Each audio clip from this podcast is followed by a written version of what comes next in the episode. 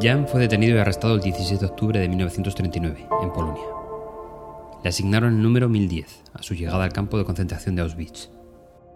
En realidad era un número relativamente bajo, ya que el campo de concentración no llevaba mucho tiempo recibiendo a prisioneros. Como obrero metalúrgico, fue asignado a un grupo de trabajo que fabricaba los elementos de infraestructura del campo. Rejas, barandillas, pasamanos, candelabros. Ese era el fruto del duro trabajo diario.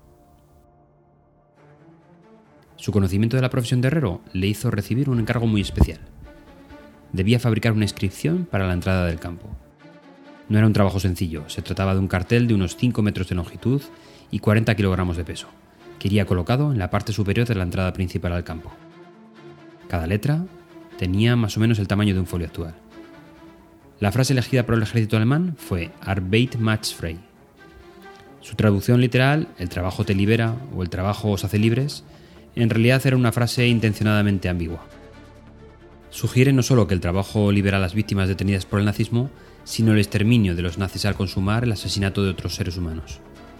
Pero Jan quiso dar una vuelta adicional al significado de la frase desde la forja. La tercera letra de la frase, una B, fue colocada intencionadamente al revés, en signo de rebeldía de todos los prisioneros que en Auschwitz esperaban su trágico final.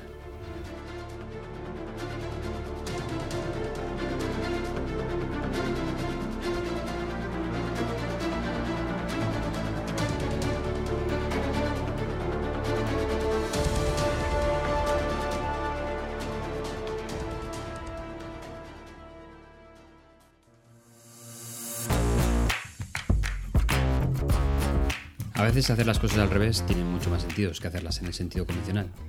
Y nuestras presentaciones son un ejemplo. Cuando queremos desarrollar un tema en una presentación, aplicamos la lógica organizativa de nuestro cerebro. Explicamos la generalidad, vamos entrando en mayores detalles y damos la traca final con los datos relevantes de estos detalles. Nuestro cerebro es cómodo y a veces la comodidad también es aburrida. Y por supuesto el aburrimiento es desconexión. Por ello, Carlos Salas en Storytelling sugiere poner la historia del revés, pero con un ingrediente adicional, la humanización de la historia. Si seguimos estos dos consejos, tendríamos una presentación que empieza con un detalle humano y que crea y crece la historia hacia la generalidad. El resultado es una historia que engancha y desarrolla el mensaje desde el sentimiento humano.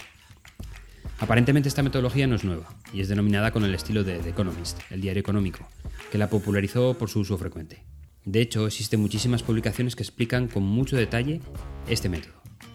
Incluso podemos imaginarnos al redactor de turno de ese diario explicando una crisis económica global desde la humanización de la historia. Por ejemplo, Juan, con tres hijos menos de 10 años, está a punto de quedarse sin trabajo. Cada día recibe menos encargos de transporte para su recién comprado camión. Él es un ejemplo más de cómo las empresas cierran sus puertas todas las semanas. El gobierno de la nación está planteando una nueva política para acabar con esa sangría. Sigues pensando en Juan, ¿verdad? Pero la realidad es que te dispones a leer cuáles son las medidas del gobierno para que Juan lleve comida a sus tres pobres niños hambrientos.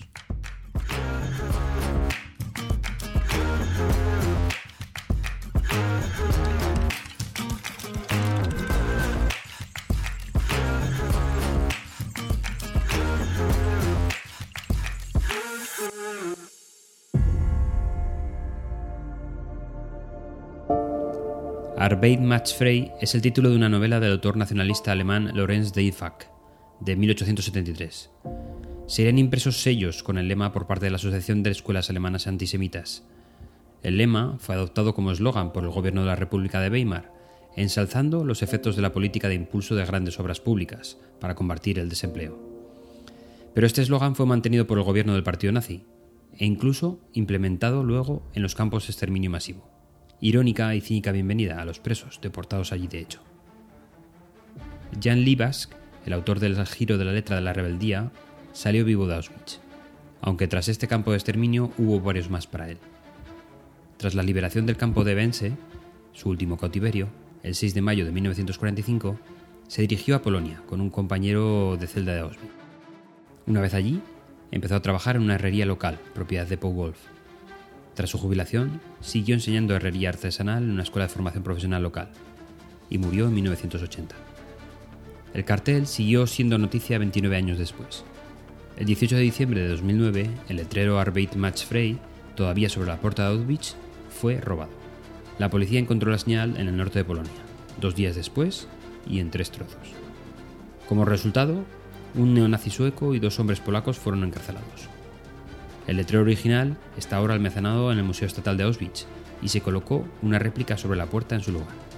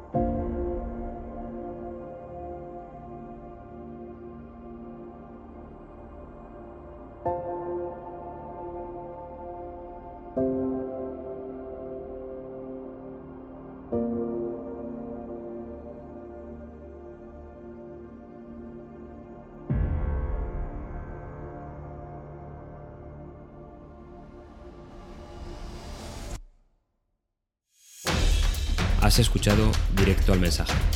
Las presentaciones como nunca te las habían contado.